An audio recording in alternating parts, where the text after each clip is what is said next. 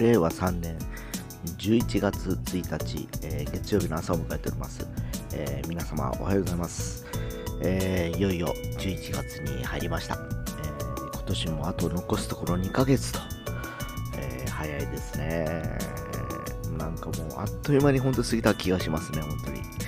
えで、現在の気温13度、え若干、え寒いっていうところまでいかないんですけど、えー、ただね、今日ね、やっぱ日中の気温は21度までしか上がりませんのでですね、やっぱ寒暖の差がね、やっぱ10度近くあります。えー、僕もちょっと体調をちょっと維持するのに、いろいろと気をつけておりますが、えー、特に急に寒くなったりするので、皆さんも体調には十分気をつけてお過ごしくださいませ。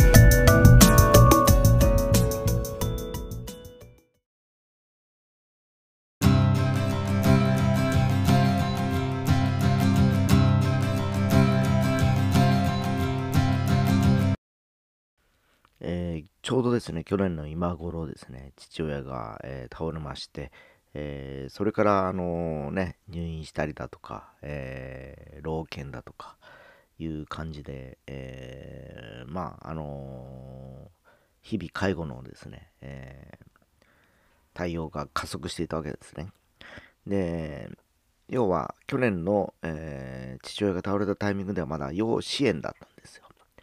で、で病院にすごく入院して頭を打ってるということもあって、えー、一月ぐらい、一月も入院しなかったかな、今最初に入った入、えー、病院はですね。で、転院をして、えー、そっちでリハビリを含めて回復に向け,、向けたあの対応しますということだったんですけど、そのタイミングで、えー、介護申請をしてくれというふうに、えー、次の病院から言われましてですね、え役場に行きまして、要支援だった、えー、父親が要介護4というのに一気に上がったんですね。で、要介護4になったら、どういうことかって、まあ、ほぼ自活ができない人なんですよ。要は、結局、倒れた時は援護って自分で食事もできなかったりだとか、えー、まともに会話ができなかったりだとか、いろいろとやっぱあってですね、やっぱ頭打ってるからですね、えー、普通に歩いたり、トイレ行ったりするということがままならず、えー、普通にそこに至るまでですね、やっぱりこう、えー、転院して、それからまたリハビリを含めて3ヶ月やったかな。えー、半年近くいましたね。えー、12月の半ばから4月いっぱいだったからですね。えー、で、もうその頃にはですね、ある程度もう回復しておりましてですね、えー、このままだと要介護はもう出らずに要支援になるんじゃないかなって言われてた矢先だったんですけど、えー、まずは、えー、老犬のに移動するってことで、まあそこ3ヶ月ぐらいしか入れられないんで、やっぱり4月から7月いっぱいということで、えー、一応受け入れてもらうことになってですね、えー、その間に6月に毎年ね、えー、介護申請っていうのがあるんですけど、え近年はこのコロナウイルスの影響もあってですね、えその、なんて言いますか、え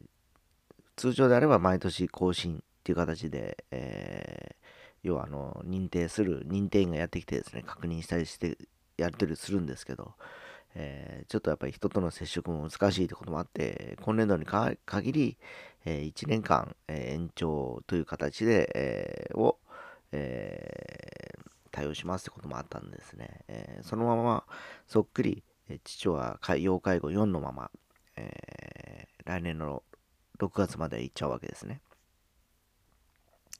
ただ一方は母親の方がちょっと去年ぐらいから、えー、何かもう、あの、やっぱりちょっと精神的な、あのー、病を抱えてるものでですね、えー、日によってやっぱり起伏、感情の起伏激しいんですね。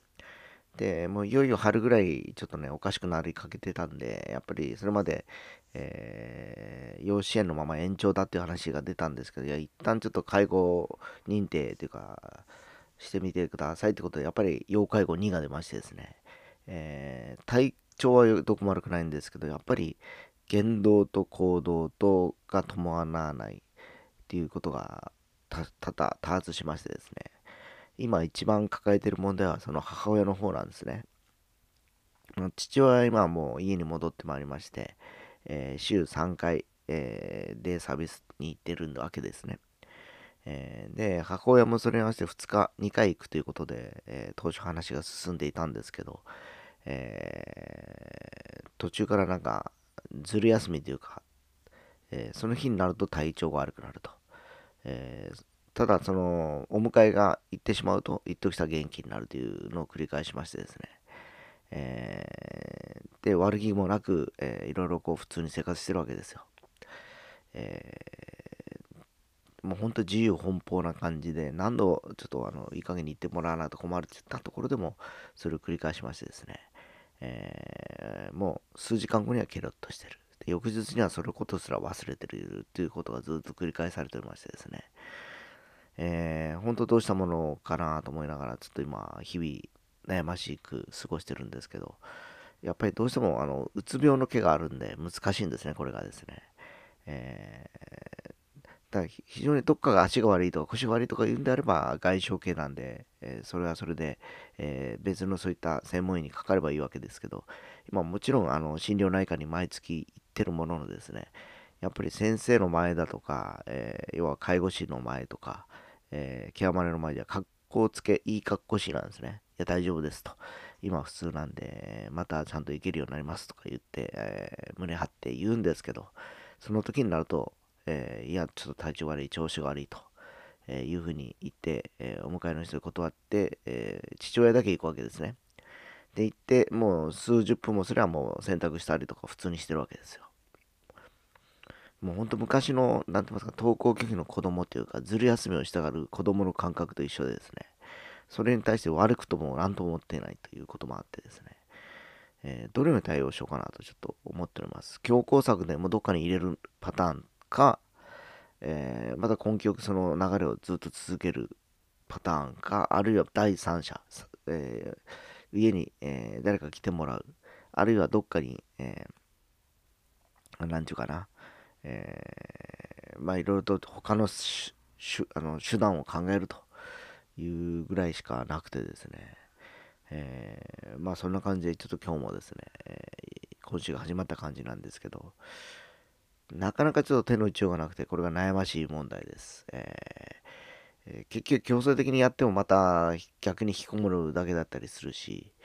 えー、また根気よくやったとしても、それで、あの、いろいろとそれに当ててる人たちだとかですね、えー、が、やっぱり予定が来るとやっぱりその仕事とかも変わってくるからですね、そういう人たちも迷惑がかかるしですね、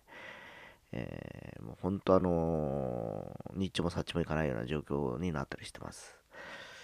うん、やっぱり一層母親だけどっかぶち込むのがいいのかなっていうのが僕の中の落としどころではあるんですけどね。えー、やっぱこれはもうお金がかかってもそこに入れた方がいい気がします。えー、ただ、それをやることによって父親が糖尿病を抱えまして、日々の生活を誰が見るかというのがもう一つの問題が出てきたりするのでですね、え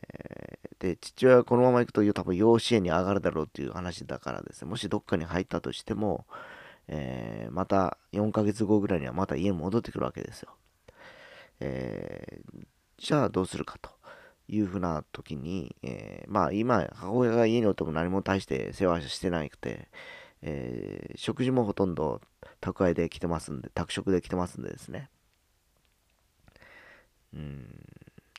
ちょっとここのこの11月はそれの、えー、ある程度方向性を固める、えー、月になるのかなと思ったりしております。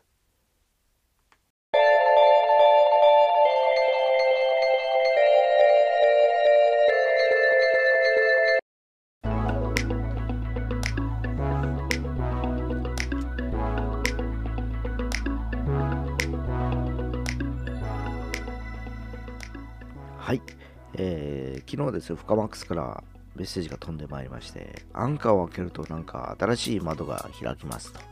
いうふうに言ってきたわけですね。で、彼が言うには、どうやら広告がついたのではなかろうかというふうに言っておりました。えー、仮に広告がついたという状況であれば、えー、僕はもうすでに600回近くこうね、えー、ポッドキャストを配信してるわけなんですね。1日100円でもついたら、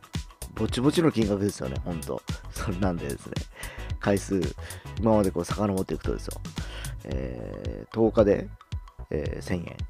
えー、1月3000円でしょ、えー、10万近くなりましたね、もう1年ぐらい。えー、3万、3万円か。10, 10ヶ月、まあ、10万までいかないか。えー、小遣いぐらいなんですかね。えー、まあ、単価100円だった場合ですよ。えー、これ500円とかだったらね、まあ、ありえないんでしょうけど、それこそ、えー、10万近くなっちゃったりするんですけど、じゃあ誰がその、その広告媒体として、えー、僕のポッドキャストにお金を払うかって言ったら、まず考えられないわけですね。えー、で、僕らがやってる、まあ、仲間内いろいろポッドキャストやってますけど、えー、やっぱりね、あの、Spotify とかの上位の方にランキングしないことにはですね、えー、おそらく広告をつけれる機能っていうか、そういうサービスが始まったとしてもですね、えー、おそらくクライアント、広告主がやっぱり価値を見出さないと思うんでですね、えー、単なるサービスが始まったに過ぎないという感じなのかなと思ったりはしております。えー、それとも、なんかあるんですかね？僕らみたいなこじんまりとした、えー、こんなあのスモーリーな、えー、放送にこうお金を1円でもつけようという人がね、あるいはまあそのアンカー自体が、えー、例えばその長期、えー、長くやってるリスナーとかのポッドキャスターにはいくらかそのリベートをつけるとかいうのがあればですね、えー、ちょっと本当どれぐらいまで続くか分かりませんけどもすでに500数十回行ってますんで、1000回ぐらいまでいけるんじゃないかなっていう気はしてるんですけどね。まあ、そもそもね、あのー、どんなものかなと興味本位で始めて約1年ちょっとっていうことで、えー、まあ、暇つぶしに毎日、えー、なんだかんだくっちゃべってるだけなんでですね、なんかね、あんまり目的がないと長く続く感じなんですかね。これを広告とか告知に使おうとか思ってたら多分僕あんまりこれ続けなかったような気がします。まあ、まだ暇なんで、しばらくちょっとこんな感じで続けていきたいなと思ってる次第です。